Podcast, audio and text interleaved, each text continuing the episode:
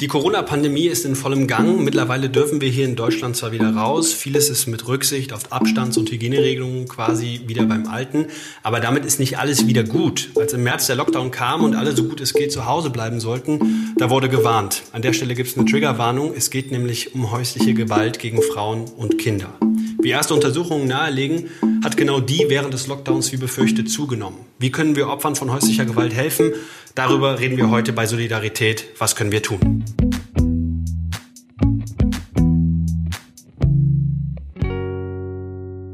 Mit mir Lars-Henrik Beger und mit Eva Morlang. Hallo. Häusliche Gewalt ist natürlich nicht erst seit Corona ein Thema. Auch schon vorher war das ein großes Problem. Doch die Corona-Pandemie hat die Situation für Betroffene scheinbar noch verschlimmert. Darauf weist zumindest eine erste Studie der TU München hin. Dort wurde untersucht, wie viele Frauen und Kinder Opfer von häuslicher Gewalt während des Lockdowns geworden sind. Und auch wenn die Studie keinen Anspruch auf Vollständigkeit erhebt, die Zahlen, die da rausgekommen sind, sind doch ganz schön erschreckend. Und damit ist auf jeden Fall klar, die Sorgen und Warnungen, die waren absolut berechtigt. Wir sprechen darüber mit Ursula Scheele. Sie ist Geschäftsführerin des Petze-Instituts für Gewaltprävention und Vorsitzende des Bundesverbands Frauen gegen Gewalt. Hallo, Frau Scheele. Ja, hallo. Vielen Dank für die Einladung. Vielen Dank, dass Sie dabei sind. Frau Scheele, als im März der Lockdown kam, da wurde in der Öffentlichkeit, wir haben es gerade gesagt, schon drüber gesprochen, was das jetzt mit Familien macht, wenn alle Familienmitglieder für unbestimmte Zeit und vor allen Dingen in Ungewissheit zusammen in der Wohnung sind.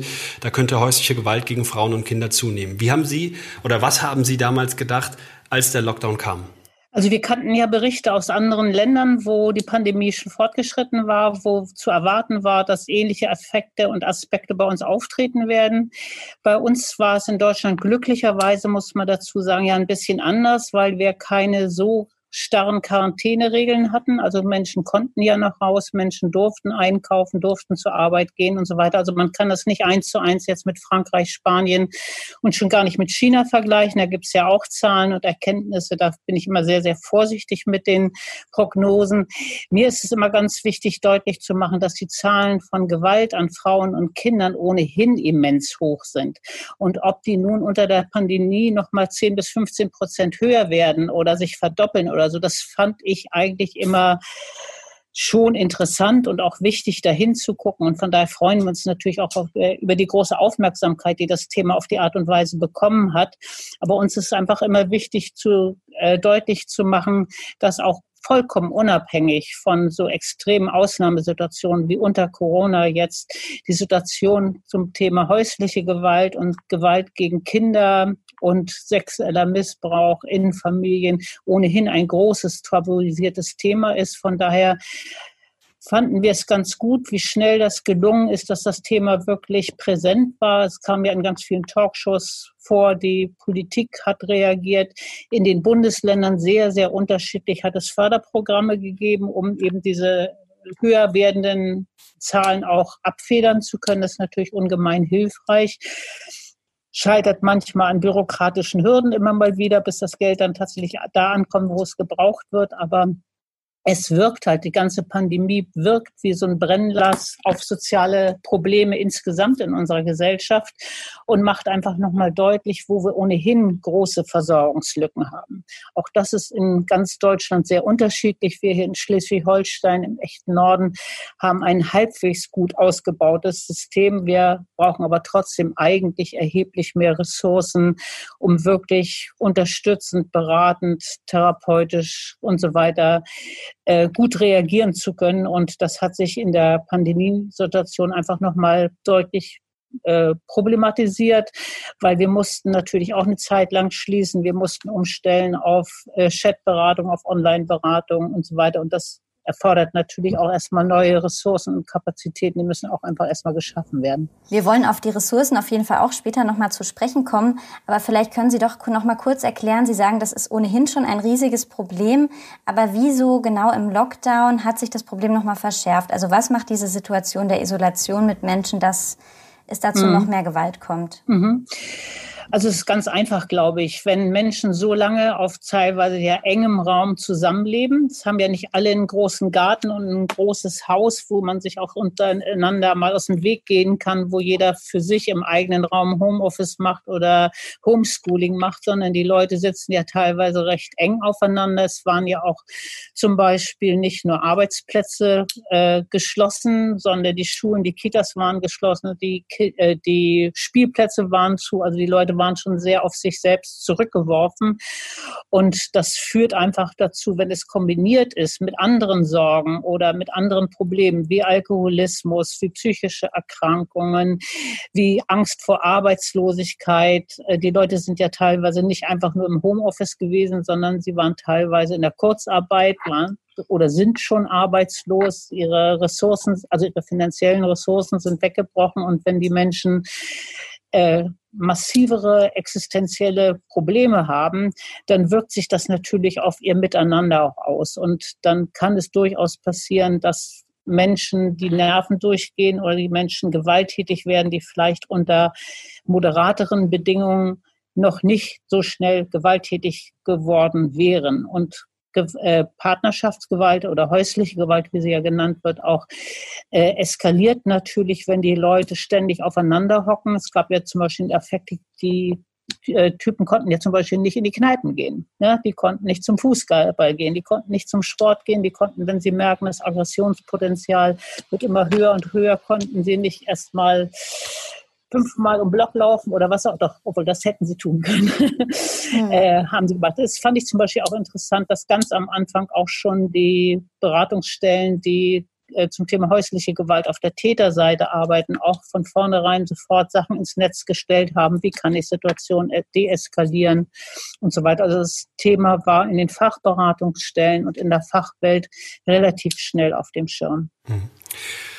Wir wollen mal über die Studie sprechen, die wir jetzt schon mehrfach erwähnt haben. Die TU, mhm. München hat ähm, eine Untersuchung gemacht. 3800 Frauen etwa sind befragt worden zum Thema häusliche Gewalt während der Corona-Pandemie. Und darin steht, rund drei Prozent der Frauen in Deutschland wurden in der Zeit strengen Kontaktbeschränkungen, der, wurden in der Zeit der strengen Kontaktbeschränkungen zu Hause Opfer körperlicher Gewalt. 3,6 Prozent wurden von ihrem Partner vergewaltigt. In 6,5 Prozent aller Haushalte wurden Kinder gewalttätig bestraft.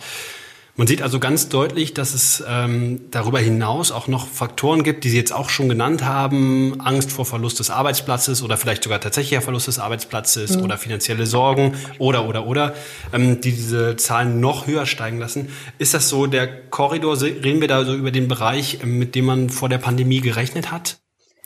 Also die, die Vermutungen, die Zahlen aus anderen Ländern waren ja noch höher. Also von daher wir sind überhaupt noch nicht beruhigt, weil ich glaube, wir müssen mit Langzeitfolgen rechnen. Es ist so, dass man über einen gewissen Zeitraum das eine oder andere sicherlich auch psychisch noch ausgleichen kann oder äh, moderieren kann und sich andere Entlastungen holen kann. Aber die längerfristigen Folgen äh, sieht man ja auch schon auf vielen, vielen anderen Ebenen, dass die Nerven einfach gesellschaftlich blanker liegen als vorher. Also es ist ja nicht nur etwas, was nur im Bereich der Partnerschaftsgewalt passiert, sondern wenn man sich äh, jetzt die Demonstration der Corona-Leugner anguckt oder so, da kann einem ja Angst und Bange werden, was für Prozesse insgesamt in unserer Gesellschaft da zutage treten. Also rechte Gewalt und so weiter und so weiter. Das sind ja Faktoren, die auch ineinander greifen.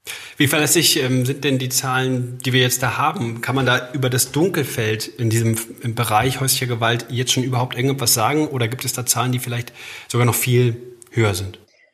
Das kann ich Ihnen im Detail nicht sagen. Ich habe die Zahlen jetzt auch nicht vorliegen, aber wir wissen einfach, dass etwa jede dritte Frau im Laufe ihres Lebens Opfer von Partnerschaftsgewalt wird. Und da frage ich mich immer, warum brauchen wir noch höhere Zahlen, um überhaupt aktiv zu werden? Also von daher, ne, der Hype um dieses äh, Statistiken oder die Zahlen, das ist gut, dass das öffentlich mhm. thematisiert wird. Aber die Zahlen, die wir ohnehin schon haben im Bereich häusliche Gewalt gegen Frauen oder auch sexuelle Gewalt gegen Kinder, sind verdammt hoch. Also wenn man sich mal fokussiert auf die Kinder, die waren ja immerhin auch zu 6,5 Prozent, also erheblich wieder von körperlicher Gewalt betroffen. Wir haben, wenn man da hinguckt, wie viel sexuellen Missbrauch, wie viel sexuelle Gewalt gibt es an Mädchen und Jungen, haben wir in unserer Gesellschaft 12,4 Prozent Erwachsene, die angeben, dass sie in Kindheit und Jugend sexuelle Gewalt erlebt mhm. haben. Also das heißt, jeder achte, das sind jeder, jede achte Person. Ja. Also der ja. UBSKM, der unabhängige Beauftragte für Fragen des sexuellen Kindesmissbrauchs, betont das ja auch immer. Jede achte Person, männlich strich weiblich, in Deutschland erlebt sexuelle Gewalt in Kindheit und Jugend.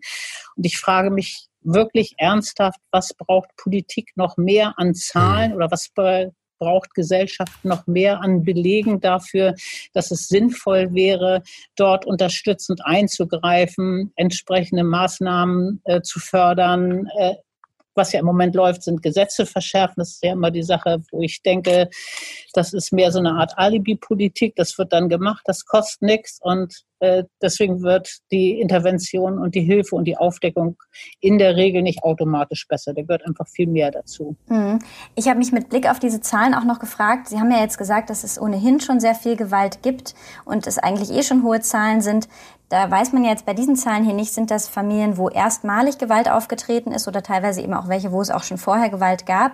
Mhm. Und ich frage mich, wenn wir jetzt mal von Familien ausgehen, wo durch diese Isolation, durch diesen besonderen Druck in der Corona-Pandemie jetzt zum ersten Mal Gewalt aufgetreten mhm. ist. Kann man da auch davon ausgehen, die Gewalt bleibt dann? Also ist das quasi so, dass dann da so eine Grenze überschritten wurde? Ja. Und von mhm. da an ist Gewalt dann gegenwärtig? Oder was schätzen mhm. Sie da aus Ihrer Erfahrung? Mhm. Also da müsste man sich äh, Langzeitstudien angucken, die auf Krisen und Konflikte eingehen.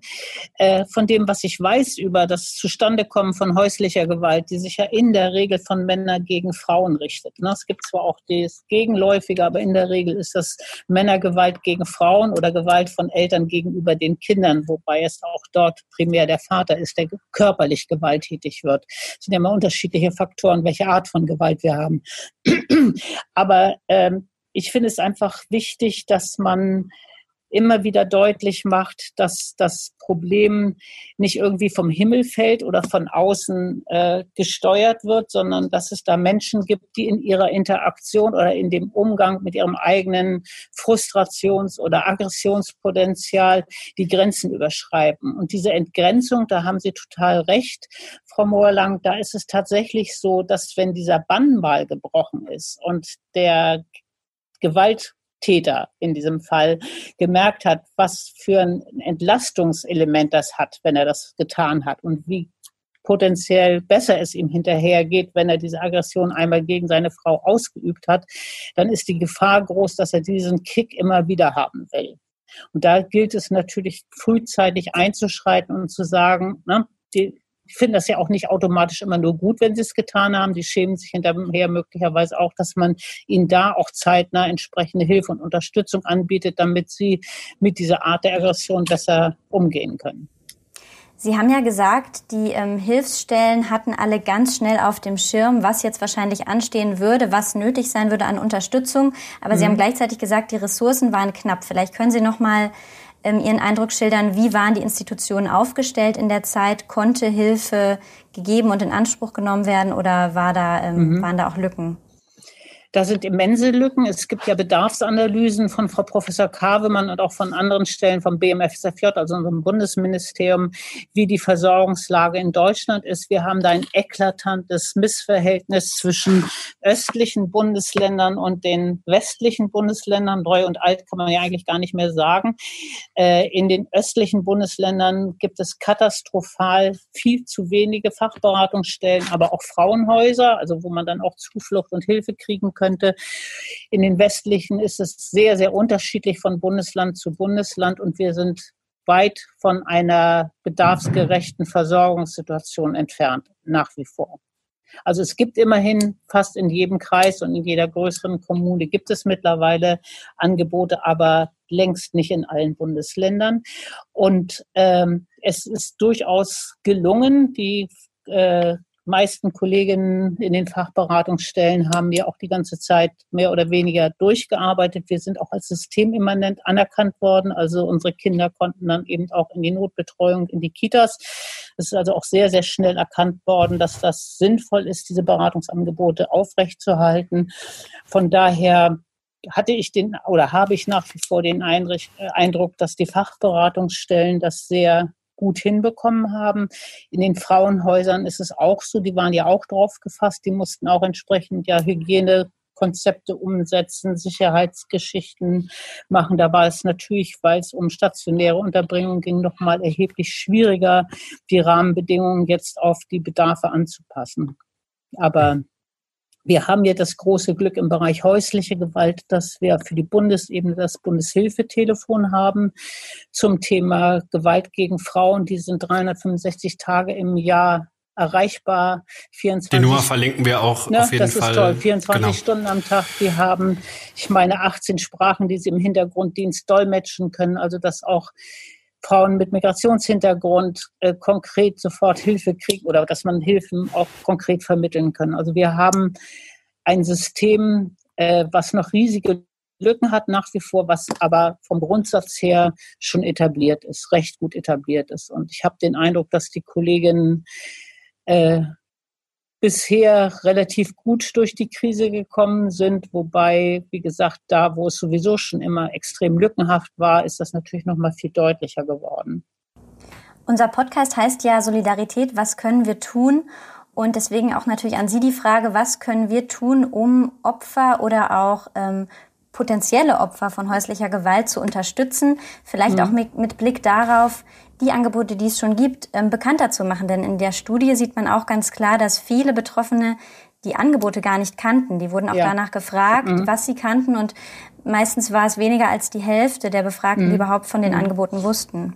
Ja, das ist schön, dass Sie da nochmal nachhaken an der Stelle. Das hat mich wirklich erschreckt nochmal an dieser Studie, wie wenig die vielen Angebote, die es gibt. Es gibt ja in vielen Kommunen und Kreisen, gibt es Fachberatungsstellen, es gibt dieses Bundeshilfetelefon, es gibt das Telefon sexueller Missbrauch. Also wir haben ganz, ganz viel schon etabliert und erreicht, aber die Personen, die es äh, angeht und die wirklich konkret Hilfe brauchen, finden einfach keinen Zugang. Von daher war es einfach sehr sinnvoll. Es hat ja drei oder vier Kampagnen auf der Bundesebene gegeben, große Kampagnen vom BMFSFJ und von anderen Trägern. Ähm, es hat Aktionen gegeben in den äh, Supermärkten, in Apotheken mit Codenummern und so. Da halte ich persönlich mhm. nicht so wahnsinnig viel von. Das ist ein anderes Thema.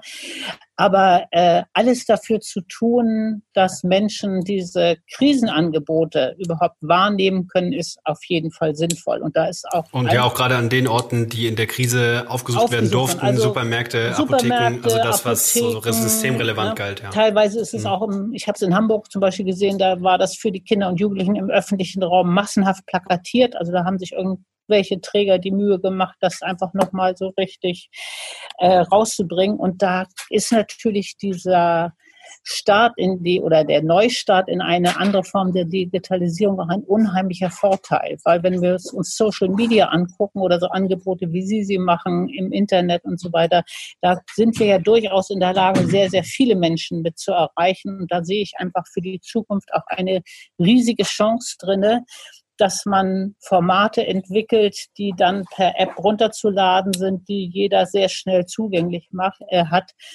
Aber wenn man es parallel sieht als gesamtgesellschaftliches Problem, ist die größte Hürde häufig nicht, dass die Frauen oder die Kinder, die Kinder kennen es noch weniger. Die Frauen kennen manchmal einfach die Angebote, aber sie scheuen sich einfach vor den Konsequenzen, weil die gesellschaftliche Ächtung immer noch eine relativ große ist, weil es in vielen gesellschaftlichen Kreisen nicht selbstverständlich ist, die Kinder zu nehmen und zu gehen, sich scheiden zu lassen und so weiter. Also da ist einfach auch noch viel an Aufklärungsarbeit, an Selbstwertstärkung, an Vermittlung von Menschenrechten für Frauen einfach in vielen Bereichen nochmal notwendig, damit die dann einfach auch den Weg aus Gewaltbeziehungen herausfinden. Das ist einfach nicht damit getan, das Krisentelefon zu kennen und zu wissen, ich könnte mich unterstützen lassen. Die Folgen muss die Frau mit sich und den Kindern ja dann auch tragen und aushalten können. Und das ist immer nicht, nicht so einfach, insbesondere wenn sie in Strukturen lebt, in dem sie es nicht nur mit dem einen gewalttätigen Ehemann zu tun hat, sondern möglicherweise mit Großfamilien, die sie dann komplett verstoßen, wenn sie den Schritt aus dieser Gewaltehe tut. Also es sind ja auch hm. immer noch viele gesellschaftliche Kreise und auch Milieus, in denen Gewalt gegen Frauen relativ selbstverständlich ist und gesellschaftlich familiär nicht geächtet wird, sondern einfach dazugehört.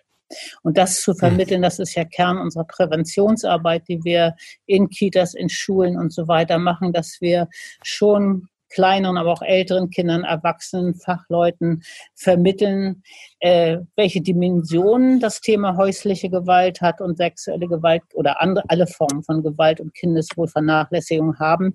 Und wie wichtig das ist mit Ihrem Podcast, heißt ja Solidarität. Ne?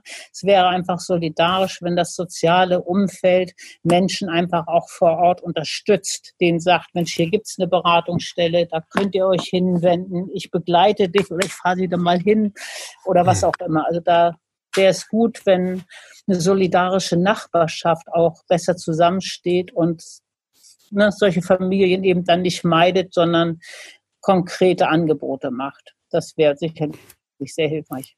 Also wenn ich das mitbekomme, ähm, vielleicht diesen Schritt, was Sie jetzt gesagt haben, selber gehen, dass ich mich informiere und für die Person eine Vertrauensperson werde, die sagt, ich kenne Angebote, ja. ich kann dich begleiten, ich kann ähm, Hilfe organisieren. Hm. Wenn ich jetzt die Zahlen sehe, oder wir haben ja auch über die Zahlen gesprochen, ja, ähm, dann ist für mich so der Gedanke, es müsste ja nicht nur jeder von uns möglicherweise ein Opfer von häuslicher oder sexualisierter Gewalt kennen, sondern auch ein Täter. Und wir ja. reden ja auch vor allen Dingen über Männer. Mhm. Ähm, was kann ich denn zum Beispiel als Mann tun, wenn ich mitbekomme, das Kind meines Kumpels oder die Partnerin verhält sich anders, hat vielleicht mhm. blaue Flecken, da gibt es irgendwie Spannung. Ähm, wie kann ich da auch jetzt, ohne dass, dass ich da irgendwelche Klischees bestätigen will, aber von Mann zu Mann ähm, da vielleicht reagieren? Mhm.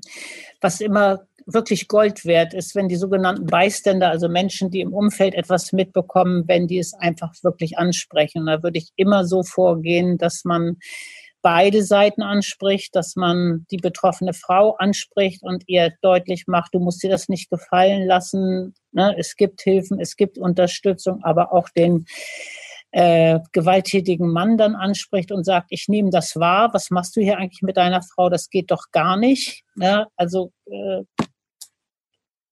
ich bin fassungslos, was ich hier erlebe in deiner Familie und ich sehe das jetzt schon zum dritten Mal, dass du sie zusammengestaucht oder höre es zum dritten Mal, dass du sie so behandelst oder ich sehe es, dass die Kinder blaue Flecke haben. Ihr müsst euch jetzt da Unterstützung und Hilfe holen und wenn ihr das nicht tut, dann werde ich das Jugendamt informieren in letzter Konsequenz. Also irgendwann, wenn es um Kinder geht, also was Erwachsene untereinander miteinander machen, das ist ja teilweise schlimm genug. Aber wenn Kinder in den Familien leben, denke ich, ist es wirklich auch im Sinne von zivilgesellschaftlicher Aufmerksamkeit eine Notwendigkeit, da die Schwächsten der Gesellschaft an der Stelle eben auch zu unterstützen. Mhm. Und dann durchaus auch äh, Druck aufzubauen. Ich würde immer zweistufig vorgehen. Ich würde mhm. immer erstmal Hilfe und Unterstützung anbieten, aber ich würde dann auch ganz deutlich machen, wo mein Verständnis am Ende ist und wo ich dann Partei ergreife für die Schwächsten in dieser Situation. Das muss nicht mhm. immer automatisch die Frau sein, das ist mir auch klar, aber in den aller, allermeisten Fällen sind es die Frauen und immer, mhm. immer sind es die Kinder, die massiv unter der Gewalt leiden.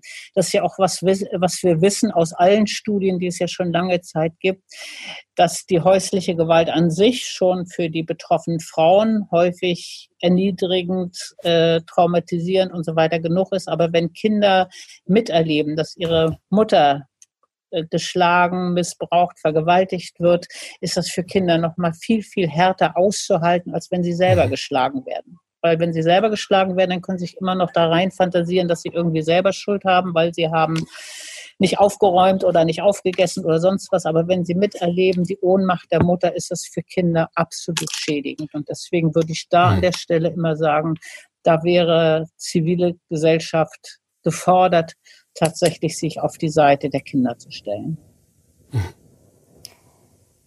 Ja, da äh, ist es gar nicht so leicht, jetzt noch irgendwas äh, hinzuzufügen. Wir danken ja. Ihnen auf jeden Fall für Ihre Expertise, Frau Scheele, und für die ähm, ganz konkreten Ratschläge. Und ähm, daraus können wir, glaube ich, alle viel mitnehmen. Vielen Dank.